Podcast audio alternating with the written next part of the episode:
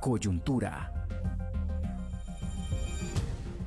Muy bien, hablamos de, de la coyuntura. Usted sabe que el gobierno de Guatemala ha decretado un nuevo estado de excepción, un estado de sitio en el municipio de El Estor, después de que se han producido más de 20 días de manifestaciones y expresiones de descontento por la reactivación de labores de la mina mm, de CGN, la mina de níquel, en aquel territorio. Camiones de esa minera entran y salen del lugar. Esto es adversado por algún sector de la población. El gobierno ha hecho llegar a Fuerza Pública antidisturbios y ahora decreta estado de sitio. Nosotros vamos a presentarle a usted este hecho desde dos perspectivas distintas. Vamos a arrancar con la entrevista a don Cristóbal Pop, quien es presidente de la Gremial de Pescadores del Estor, un municipio que usted sabe que tiene, que tiene eh, su territorio a orillas en la ribera norte del lago de Izabal y del río y del río Dulce eh, y por lo tanto pues es un municipio en donde hay mucha pesca.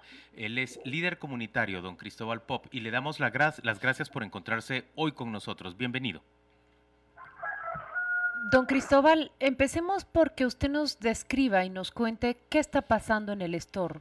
¿Nos puede contar, por favor? Sí, muy buenos días a la audiencia de, de esta emisora, de este medio. Quiero compartirles que hoy lamentablemente el store está eh, bajo una represión del gobierno. Y es lamentable, pero es, es lo que hoy estamos viviendo en el municipio del Estado.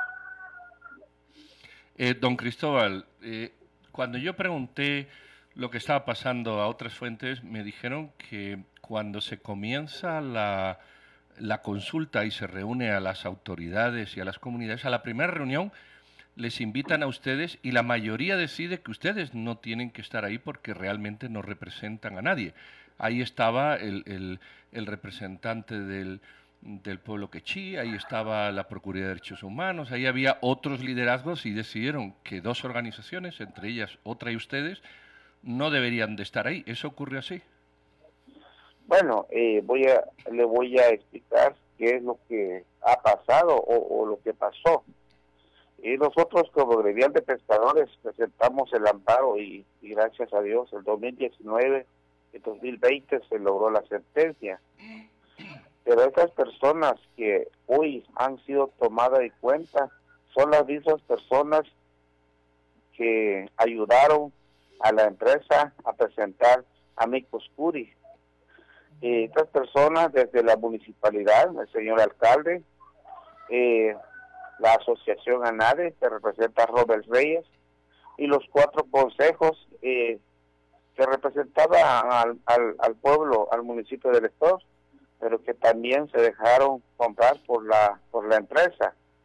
Y estas mismas personas son las que fueron tomadas en cuenta por la municipalidad y el gobierno y el Ministerio de Higiene Por tal motivo, eh, el, el pueblo no está satisfecha porque en ningún momento eh, pues va a ser una consulta con transparencia. Por la información que nosotros tenemos, eh, cuando la empresa eh, empezó a operar en el 2005, según lo que nosotros vemos, porque tenemos documentos que respaldan que ellos dicen que habían hecho la consulta eh, comunitaria, tal como lo establece el convenio 169, pero esta esta reunión se hizo allá en Santo Tomás de Castilla y solo estuvieron presentes empresas interesadas, empresas privadas, y no así con las comunidades del área de influencia. Y hoy, nuevamente, como usted ya lo mencionó, ya hicieron la primera eh, la primera reunión de preconsulta otra vez allá en Puerto Barrios. Ya la segunda reunión la volvieron a hacer allá en, Alta de Paz, en Chamelco lo que eh, hasta eh, hasta lo que nosotros hemos visto es la falta de voluntad de las autoridades de reconocer a las verdaderas autoridades legítimas que pues que han sido electas desde sus comunidades y que y son esas personas esas personas idóneas que, que pueden representar a las comunidades y no así con las personas que tienen un fin interés con la empresa y la municipalidad. Todas esas personas que están siendo tomadas en cuenta, los copores, tienen un interés personal, tienen un salario de la empresa o de la municipalidad. Pero entonces me está usted diciendo que ustedes son los únicos que no tienen eso, porque ahí están los cocodes, ahí está el representante del pueblo quechí, oficialmente determinado por, no recuerdo el nombre de la asociación, donde también hay un representante del pueblo quechí, están las autoridades eh, votadas o electas. Eh, eh, ¿Quiénes entonces los apoyan a ustedes? Porque si están todos esos grupos que usted dice que no tienen que estar, eh, a ustedes quiénes los apoyan o quiénes los legitiman o quiénes los, los autorizan, vamos a decir así, a ejercer una representación de un montón que están ahí que usted dice que no deben de estar. Bueno, las autoridades que son fueron electas desde, de sus comunidades.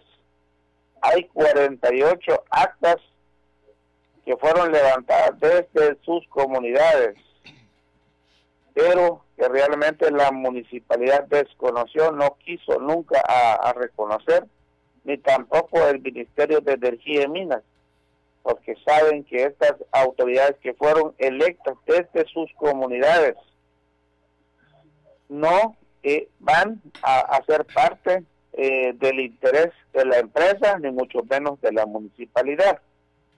Nosotros como gremial de pescadores fuimos actores en el momento cuando se presentó el amparo.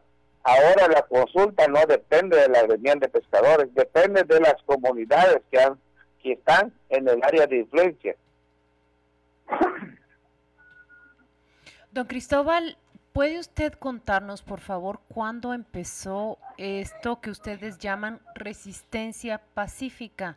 He leído que durante 19, 20 días ustedes declaran que están en una resistencia pacífica. ¿En qué consistía? Bueno, eh, como le mencionaba, nosotros iniciamos el 3-4 de, de, este mes por lo mismo, porque le mencionaba que las comunidades, las comunidades, los líderes comunitarios no estaban de acuerdo con, en la forma de que el Ministerio de y Minas había empezado la preconsulta. Se hizo las coordinaciones para que eh, eh, se hiciera presión con el Ministerio de Energía y Minas. Por eso nosotros somos muy claros en decir, en el momento cuando nosotros eh, empezamos la resistencia en no perjudicar al, al libre de locomoción ni, ni la economía local. La resistencia iba directamente para la empresa, para que el verdadero ministro y no y no que era el viceministro que está jugando el papel de, ministro entrara en, reflexión para que se tomara en cuenta la participación de las verdaderas autoridades que tienen tenían que estar en la preconsulta. Pero lamentablemente esto nunca pasó.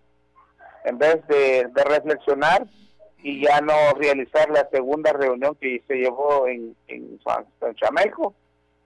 Pues ahí está, nosotros eh, iniciamos el 4 y hasta pues el día 20, donde el señor gobernador, junto con todas las autoridades que llegaron ahí, ¿verdad?, para, para desalojarnos violentamente, diciendo que nosotros estábamos eh, perjudicando eh, la libre locomoción pero como ahí hay mucho interés de por medio, eh, se ve a toda luz lo que pues ha salido en la noticia, toda la mafia rusa de parte del presidente, ¿verdad?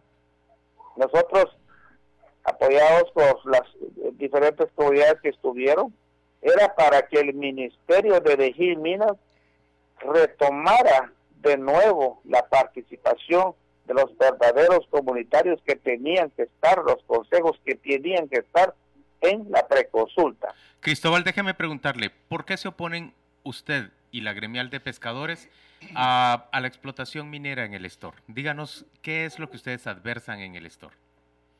porque prácticamente lo que están haciendo eh, pues no tiene ni legitimidad porque la empresa está operando sin ninguna licencia legítima. Yo le decía desde un momento, esa empresa empezó a operar con una licencia que realmente no es legal. Los documentos de 2005, donde ellos dicen que hicieron la preconsulta, pero que no lo hicieron. Y segundo, porque esa empresa tiene, en, en el momento que le dieron la licencia, tenía eh, una licencia de 248 kilómetros. O sea que los abogados y las personas que acompañan el proceso, pues no tiene sentido. Abarca cuatro municipios, del Estorca, Once, la Panzos. Entonces, eh, en el 2019-2020 se logra la sentencia, la Corte reduce ese, eh, ese terreno, ese, esa licencia a 6 kilómetros. Y la Corte de Constitucionalidad le dice que, que deje de operar. La Corte de Constitucionalidad le dice a la empresa que deje de operar, pero en ningún momento ha acatado la orden nunca se puede hacer una preconsulta si la empresa sigue operando. Pero igual, ellos no, no acataron las órdenes, siguen operando y mientras eh, siguen operando quieren hacer la preconsulta. Se habla de un desarrollo.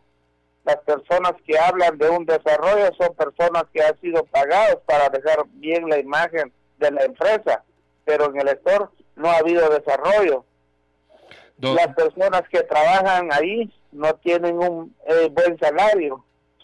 Entonces, son muchas cosas las que pues uno pues no ve pues no es porque por gana así como de venganza, pero todas las personas, medios eh, que han sido comprados han hablado bien de la empresa, pero no hay nada como para decir un buen desarrollo que ha dejado la empresa Don, Cristóbal, eh, la empresa no está operando, disculpe, la empresa no está extrayendo. La empresa opera en todo aquello que la sentencia de la Corte no se lo impidió, pero no está extrayendo. Yo no lo veo de esa manera. Yo creo que operar significa operar. No, es que no es operar, es extraer. Extraer, que es distinto, eh, porque si empleamos bien las palabras, lo entendemos. lo que la sentencia de la Corte impide es extraer y la empresa no está extrayendo. Ahora, usted dice que no están las autoridades legítimas. Ahora, ahora dígame, ¿de qué parte está? ¿Usted ha venido al Estor? No, yo no he ido al Estor. Usted pero, usted me está diciendo como que, como que de, qué parte está. Bueno, yo no yo le estoy hablando porque yo soy del Estor. Usted me dice que no está extrayendo. No, y usted tampoco. Usted, usted, tiene suficiente prueba de lo que usted dice. No, pero. Esa maquinaria que sigue extrayendo desde la cueva de, las nubes. No, pero eh, eh, usted tampoco tiene pruebas de que está extrayendo, discúlpeme. usted, perdón, usted mani... Bueno, no, no quería discutir o se cortó la comunicación.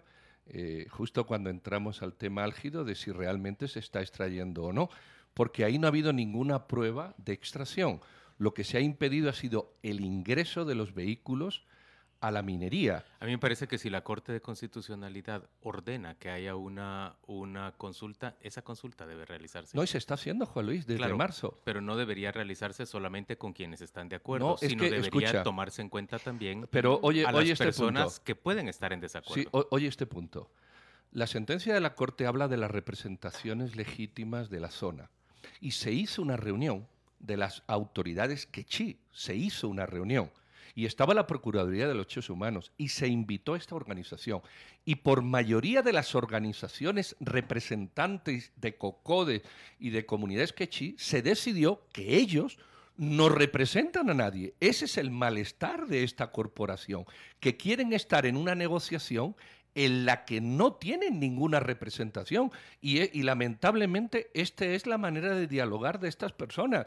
Cuando tú les preguntas, oiga, ¿usted puede mostrar? Pues cortan, porque no hay ninguna voluntad de diálogo. Y detrás de estas personas están los de siempre. Las representaciones legales se han sentado a la mesa, Juan Luis. En todo caso, lo que nadie se está descalificando. Escúchame, él, esa organización fue sacada de la reunión por las autoridades legítimas, incluidas los representantes que chi. Es que ese señor quiere estar ahí sí o sí. Ese es el problema del diálogo, Claudia. No puede haber diálogo contra alguien que no es representativo de nada. En todo caso, si no es representativo, ¿por qué el problema llega a a, este extremo. Y miren, lo que yo estoy planteando hoy, antes con criterio, son preguntas eh, genuinas. Las presento así delante de la audiencia. Se las pregunté a don Cristóbal qué es lo que está ocurriendo. Me sorprende que hayan sido 19 días de, de resistencia, como le llamaron ellos, resistencia pacífica. Lo que detenían exclusivamente, según entendí y según explicó, era el paso de las camiones de la compañía de níquel.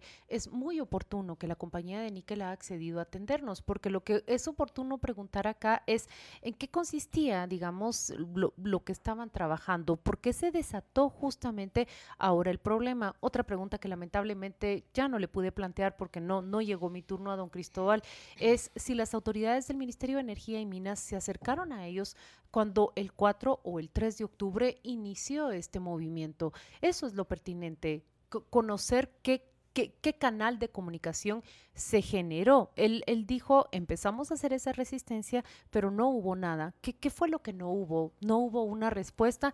Afortunadamente vamos a tener una cobertura a lo largo de estos días para conocer si se pudo atender. Aquí en estos micrófonos dimos cuenta el año pasado de cómo solamente hasta que la prensa puso, eh, un altavoz sobre lo que denunciaba una comunidad con las filtraciones de petróleo en un terreno, entonces las autoridades empezaron a accionar y a rendir cuentas y respuestas de lo que la comunidad respondía. Eso es lo pertinente, que nosotros logremos responder todas estas preguntas. Es que esas preguntas están respondidas, pero no las queremos escuchar están más que respondidas, pero no nos gusta escucharlo.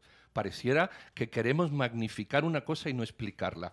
Este señor no representa a nadie. Eso, eso lo decís vos. No, no lo digo yo. Perdona, perdóname. Eso lo decís no, vos. No lo digo yo. Eso lo tiene que definir la comunidad. Es que ya lo han definido. Y la gremial de pescadores tiene que establecer. Juan Luis. ¿Tiene derecho o no una gremial de pescadores de participar? Juan Luis, es que esa reunión ya se ha dado. No, ¿Por parte de quién? Escúchame, escúchame. Pero si no lo sabes, eh, eh, y si no, eh, enterémonos, porque cuando se lo pregunta, él te lo explica. Hubo una reunión, Juan Luis, hubo una primera reunión de conciliación dentro del proyecto que, que se empezó este año de la consulta. Hubo esa reunión hubo los COCODES, hubo la PDH, hubo los representantes con el procurador de derechos humanos, pues? No, no, no, no, podemos hablar con mucha gente, podemos hablar con los COCODES también, Vayamos con ahora el representante mismo... A ver, vos y yo sabemos cómo funcionan los COCODES, ¿verdad? Bueno, entonces escúchame, si todo está mal, entonces ¿por qué la Procuraduría sí va a estar bien y los demás van a estar mal? Vayamos en este momento a la pausa comercial, volvamos con el representante de CGN. Y Regina, ¿podrías conseguirnos, por favor, a una persona de la institución del Procurador de Derechos Humanos? No, hablemos con el representante que cómo, si hay un representante. ¿Cómo se participó en esa preconsulta de la que habla Pedro, en la cual se estableció que la gremial de pescadores no tenía representatividad? Pero ¿por qué no hablamos con el representante del pueblo quechí? Vamos a la pausa. ¿Quién es? Pues hay un representante ahí. Vamos a la pausa, volvemos con la institución. Estamos de vuelta en Radio con Criterio y como le decíamos desde el principio, queremos presentarle pues diferentes acercamientos a, a esta noticia que culmina hasta ahora con la declaración de un estado de excepción, el estado de sitio en el municipio del Estor. Es el turno de conversar con David Orellana, quien es gerente de relaciones públicas de la compañía guatemalteca de, níquel, la empresa que se encuentra en estos momentos en, el ojo de, prácticamente toda la opinión pública. David, te agradecemos mucho que hayas tomado tiempo para, para conversar hoy con nosotros. Buenos días. Hola, ¿qué tal? Buenos días, mucho gusto. Un saludo a la audiencia. Muchas gracias. David, ¿qué son los camiones que se encuentran en movimiento en el store y que las poblaciones han detenido? Eh, ¿Siguen, como los pobladores han dicho, sus operaciones a pesar de que una sentencia les puso punto ah, de detención a ustedes? Explíquenos, por favor. Muchas gracias, Claudia. Eh, como platicamos anteriormente, pues hay dos empresas que funcionan en el store una es la compañía guatemalteca de níquel, CGN, que es la propietaria de dos licencias mineras. Una de estas se llama Fénix, que es la que suspendió la Corte de Constitucionalidad el 4 de febrero de este año.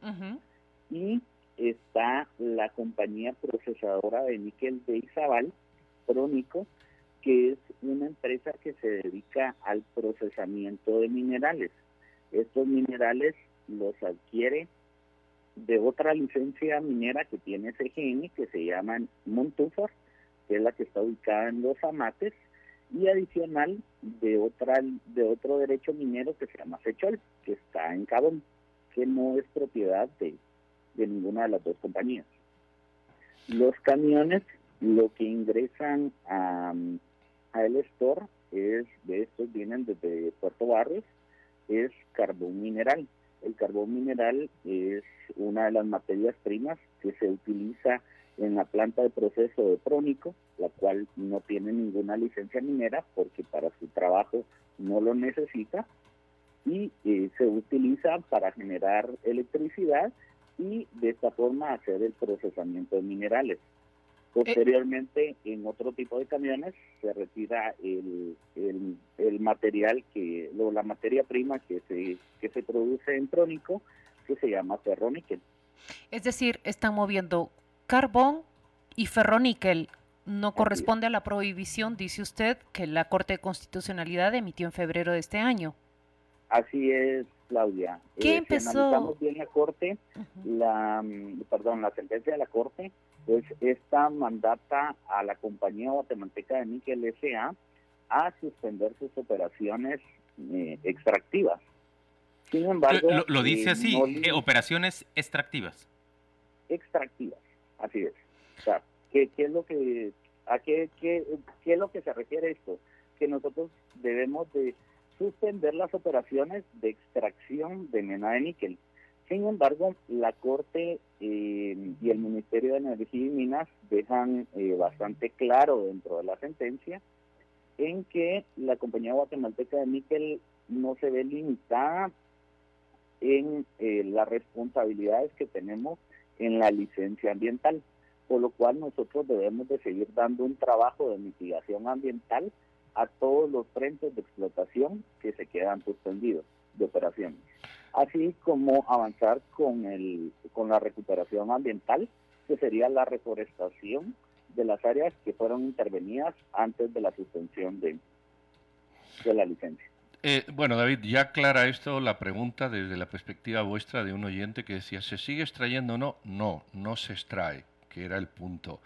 Eh, ahora, a mí me contaron, no sé si será cierto, eh, que, hubo una primera reunión dentro de este proceso de consulta en la que estaban los representantes oficiales del pueblo quechí, y se invitó a dos organizaciones, a una que no tenían por qué estar ahí porque no formaban parte de esa representación ni legítima ni legal de los pueblos de la zona, es decir, Cocodes, la PDH, los representantes Quechí, el ayuntamiento, etcétera. Se invitó a los pescadores, pero se decidió esa primera reunión que ellos no, no deberían de seguir así. ¿Eso fue así y por qué? Gracias, Pedro. Bueno, pues eh, inicialmente quisiera eh, informarle a toda la población que nosotros somos respetuosos del marco legal y del debido proceso. Somos parte del proceso de, diálogo y como tal confiamos en, el sistema que estableció el Ministerio de Energía y Minas y también vamos a ser respetuosos de lo que se derive de este, de este diálogo que se estableció. Yo creo que sería el Ministerio de Energía y Minas el indicado en, informar cuáles fueron sus criterios para seleccionar, eh, según la Corte de Constitucionalidad, a los actores que estamos representados en esta mesa de, de proceso de consulta. A ver, David, eh, CGN y, y Pronico son empresas distintas o representan los mismos intereses? A ver, te, voy a comentar que son eh, dos empresas totalmente diferentes, son dos entidades mercantiles eh, diferentes, que una se dedica a la extracción de minerales y la otra es eh, se dedica al procesamiento de minerales. como lo indiqué anteriormente, pues Crónico, que es la única empresa que sigue funcionando en el store, se dedica al procesamiento y eh, compra la mena de níquel, que es eh, la materia que se procesa, a diferentes derechos mineros que se encuentran en el área.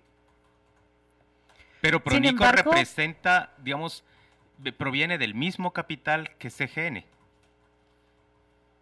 Ambas son subsidiarias de una eh, de la compañía Solway Investment Group de capital suizo. Claro, o sea, representan ambas al mismo, bueno, capital suizo que ya sabemos que es capital ruso, eh, pero que, que ambas... Capital suizo...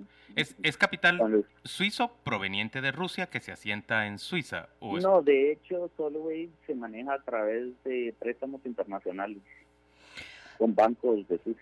CGN y Pronico pertenecen ambas a Solway, que es la corporación transnacional que eh, invierte en estas operaciones. ¿Cuándo empezó a los representantes, las comunidades, a detener el tráfico de sus camiones? ¿Puede usted explicarnos, por favor, cómo fueron los últimos 19, 20 días y exactamente qué respuesta hubo de parte de las autoridades cuando empezaron estos movimientos? Bueno, pues Claudia, te comento, fueron en total 21 días en los que em, estos grupos eh, organizados impidieron el paso de nuestros vehículos eh, de transporte pues eh, de carbón. adicionalmente se generaron dos o tres bloqueos más en los que únicamente no, bueno, pues no permitían el paso a ningún vehículo estos eh, estaban haciendo una actividad que se ha vuelto muy frecuente en, el municipio, que es extorsional, cobro por peaje. Algunas veces cobraban 50 quetzales, 15 quetzales, hasta 150 quetzales a todo tipo de vehículo que intentaba pasar por el área. Eh, pues como compañía hemos eh, sido, realmente hemos estado muy preocupados por la digamos, por, el problema que se vive eh, de conflictividad en el municipio.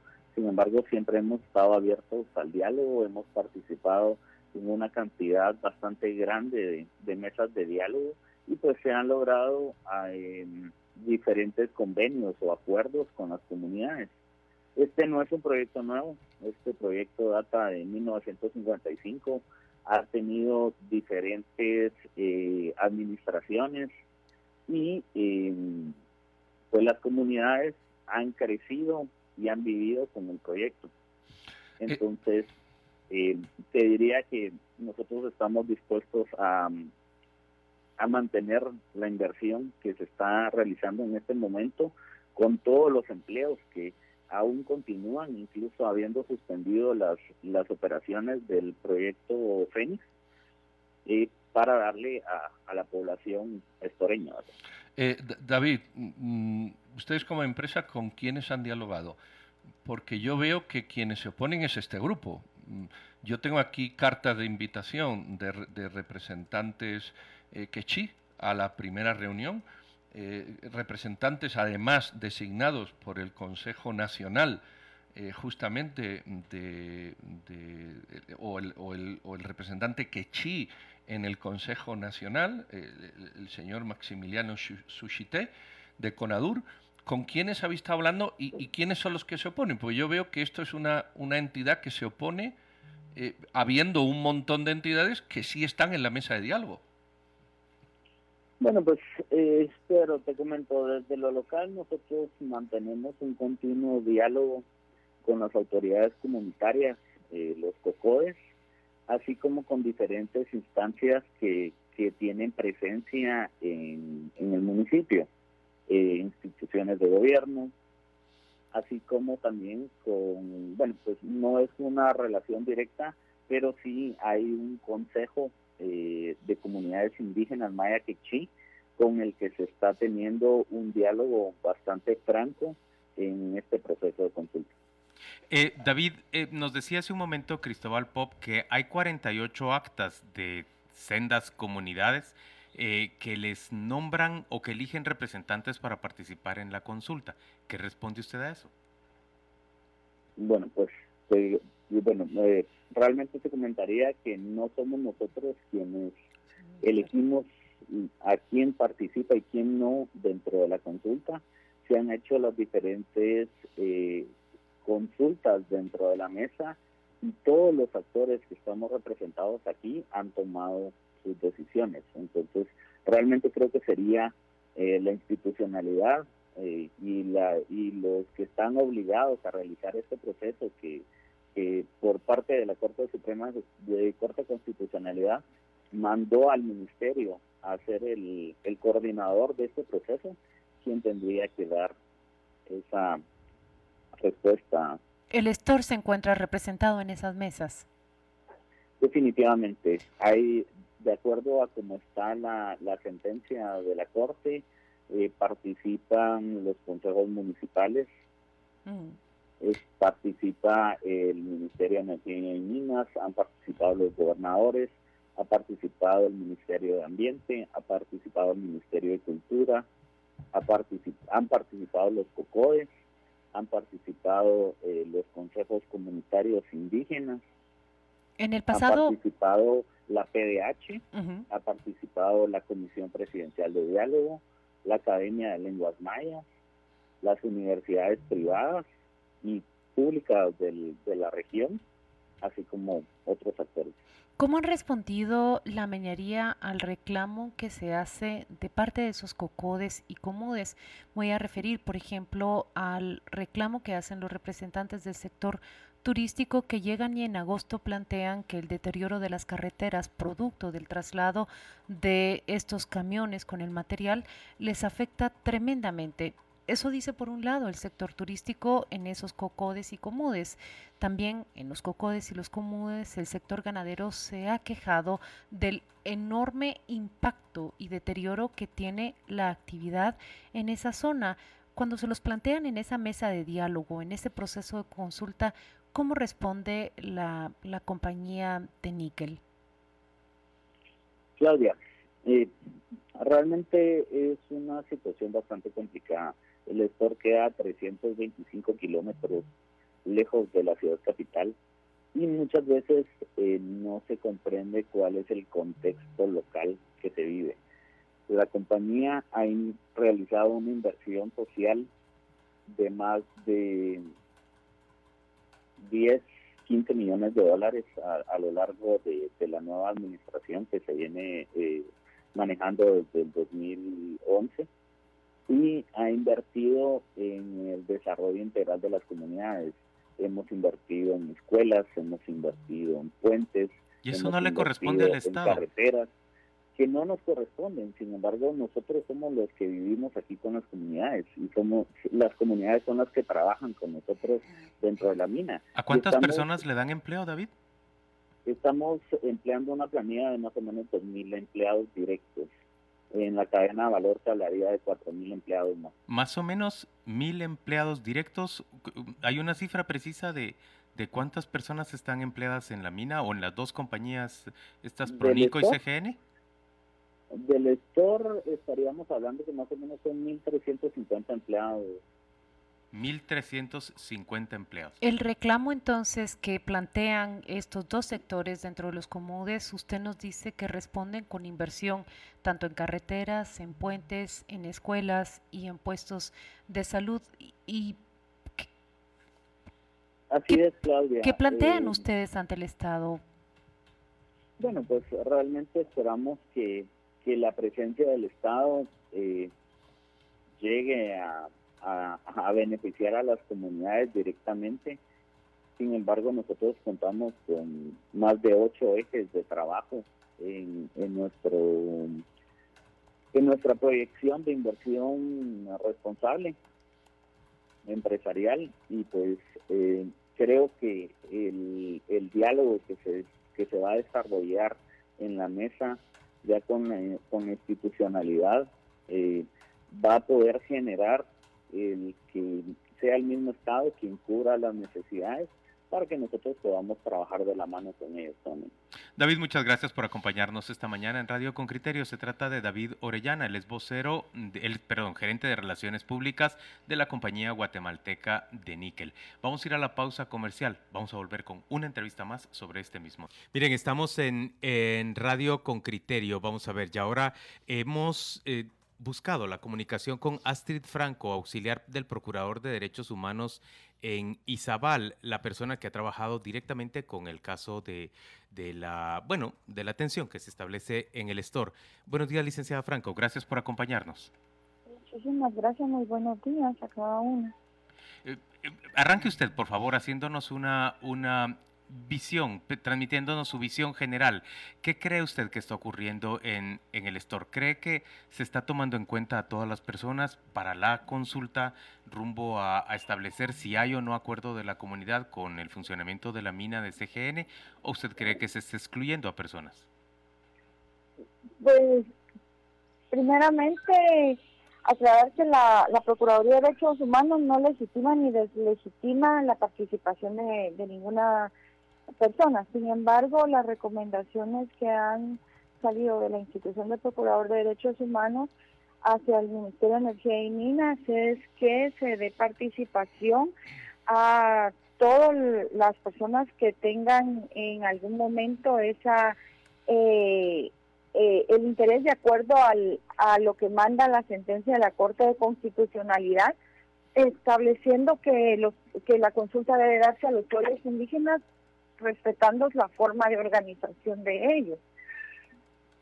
Eh, eh, en eso estamos de acuerdo, Astrid. Y yo veo que eh, don Maximiliano Suchité, que es el representante del pueblo maya en el Consejo Nacional de Desarrollo Urbano y Rural, le manda un oficio al viceministro de Desarrollo diciéndole quiénes son los representantes del pueblo indígena maya quiché. Y dice quiénes son, qué municipio abarca, quién es la persona, porque la, el 169 habla de las autoridades legítimas o representativas.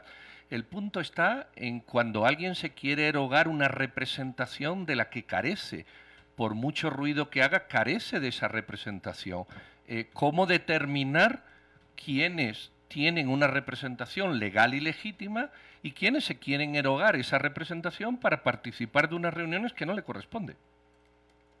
Eh, reitero la, la posición de la, de la institución, las recomendaciones, es establecer, nosotros no legitimamos ni delegitimamos, eso corresponde al Ministerio de Energía y Minas, sin embargo, es importante establecer que el, el, espíritu de la sentencia es que sean consultados los pueblos indígenas respetando la, las formas de, organización, solo aclarando que estamos hablando del pueblo maya quechí, no quechí.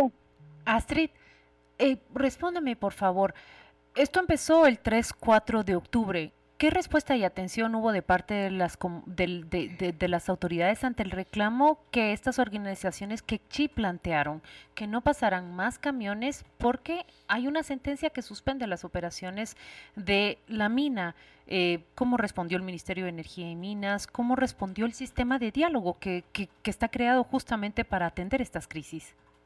de hecho, la, la petición de ellos es anterior porque la primera reunión de preconsulta se llevó a cabo el 28 de septiembre y ellos ya habían presentado en ese momento una petición de poder participar ah, dentro de la mesa, la cual fue denegada y no, notificada por parte del Ministerio de Energía y Minas.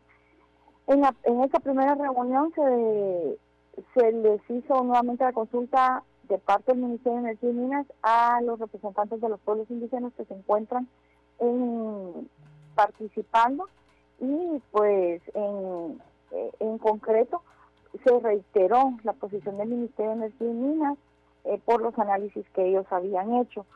Sin embargo, eh, la Procuraduría reitera las recomendaciones de que debe de darse ese análisis en cuanto a la forma de, de participación de todas las comunidades que se están eh, que, están solicitando y, debe de haber un eh, acercamiento con ellos para poder escuchar las formas de organización y,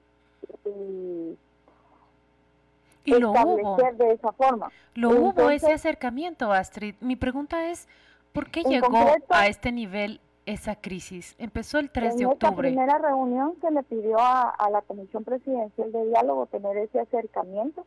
Lastimosamente el acercamiento de la Comisión Presidencial de Diálogo se hizo hasta que ellos ya estaban en la calle, no antes de eh, no antes de, de, esos, de esos días. Y cuando ya llegó la Comisión Presidencial de Diálogo a acercarse con, con las personas que estaban en, en las calles, llegaron para ofrecer eh, un diálogo, pero sin establecer eh, el tema de, de fondo, que era la participación, sino que de una forma no se establecía de forma clara los eh, los temas a tratar lugar y las autoridades que lo iban a abordar, en tanto que las soluciones no las tenía la Comisión Presidencial de Diálogo, solo debe de propiciar los espacios, pero no estaban los actores a los que eh, las personas pues estaban solicitando la atención. Astrid, ¿usted no cree que de fondo, bueno, ustedes como, como enviados del procurador observan lo que ocurre en el país y, subrayan aquellos que, aquellas acciones que pueden eh, convertirse en, en violaciones de derechos fundamentales. Pero usted no cree que de fondo el problema tiene que ver con que la institucionalidad guatemalteca, tanto Ministerio de Energía y Minas, Ministerio de Ambiente, en general la institucionalidad, no le inspiran confianza a la población respecto a que van a hacer respetar el mejor interés eh, que, como dice la Constitución, tiene que ser el interés general, no el interés particular. Eh, ¿Usted cree realmente que las instituciones están cumpliendo con, con su función? Tienen que ser, por ejemplo, las, las empresas las que definan cuáles son los criterios para mitigar eh, los probables daños al, al ambiente. Es que si tuviéramos unas regulaciones y, una actuación de las instituciones mucho más eh, celosa del respeto del bien común, probablemente la, la, población se vería representada por ellas.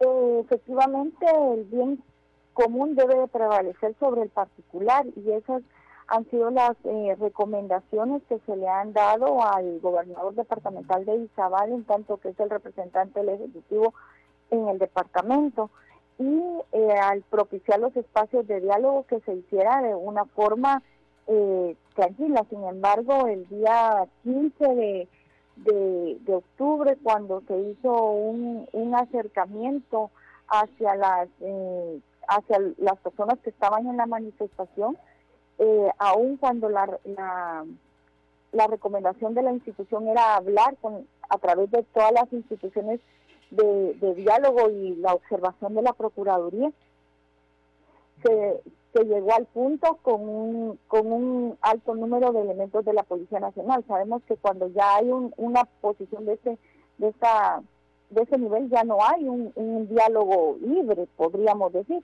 y en tanto que tampoco se, se permitía eh, o se ofrecía ningún punto claro sobre la petición de fondo, que es la participación. Ah porque las instituciones que estaban ahí no tenían la, calidad para poder eh, tomar una decisión, tanto que la petición es para el Ministerio de Energía y Minas.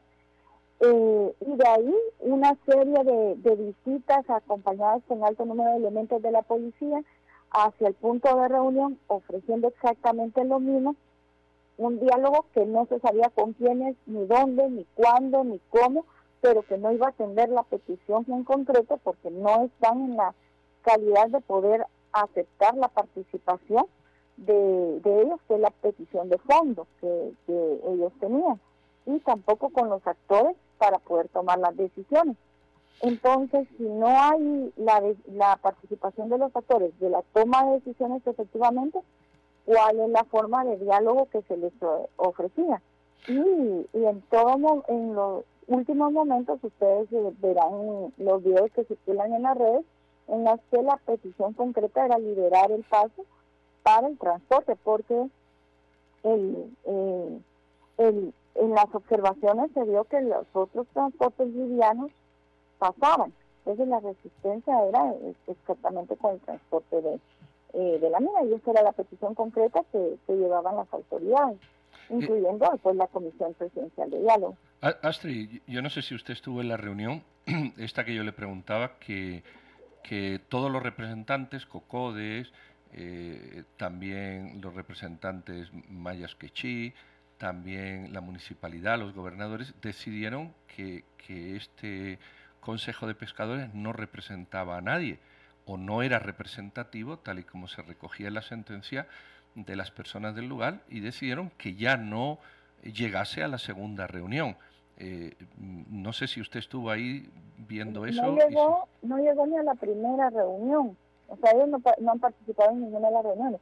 Y la gremial de pescadores, recordemos que son los amparistas, son los que promovieron ese proceso de, de consulta a pueblos indígenas. Tienen una representación legal, no, Pero perdón, perdón, no se trata de representación legal, se trata de representación de lo que marca el 169, que es muy distinto. Son personas que, que representan legal y legítimamente a la comunidad, no que tienen una parte en un proceso judicial que es diferente. ¿Qué representación de comunidad tiene ese colectivo respecto de los que sí aparecen allí como cocodes, y personas que representan al pueblo quechí en función del cargo que tienen. Precisamente esa era la recomendación que hacía la, la institución del Procurador de Derechos Humanos, en tanto que eh, el Ministerio de Energía y Minas ha acreditado ya la, representación de, de, los que eh, para ellos considera son la, la representación de los pueblos, hay que atender que, que hay una hay una manifestación en la que eh, hay formas de, de, representación también, porque hay eh, un consejo ancestral de, que, también tiene representación y que se les debía de, escuchar desde ese punto de vista del enfoque de la petición que ellos tenían.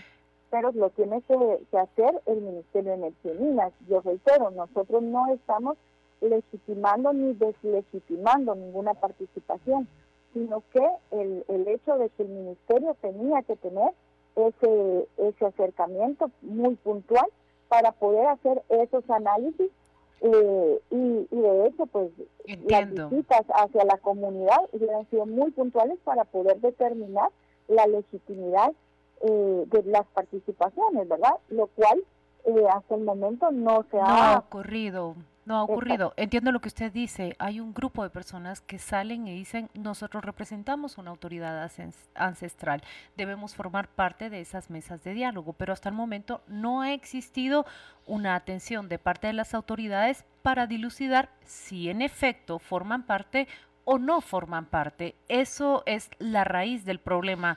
Eh, yo vuelvo a la... Por lo menos no se les ha atendido de forma directa, porque eh, el ministerio dice, nosotros ya hicimos un análisis, tenemos, pero documental, no con el acercamiento hacia quienes lo están haciendo. Y, eso hubiese evitado muchas, eh, muchas situaciones, ¿verdad? Para poder, eh, como usted dice, dilucidar esta, estas organizaciones, participaciones y, y comunidades en, en su nivel de representación ese acercamiento comunitario no se ha dado. Astrid Franco es auxiliar del Procurador de Derechos Humanos en el Departamento de Izabal. Agradecemos mucho que nos haya acompañado esta mañana en Radio con Criterio. Vamos a hacer una pausa comercial.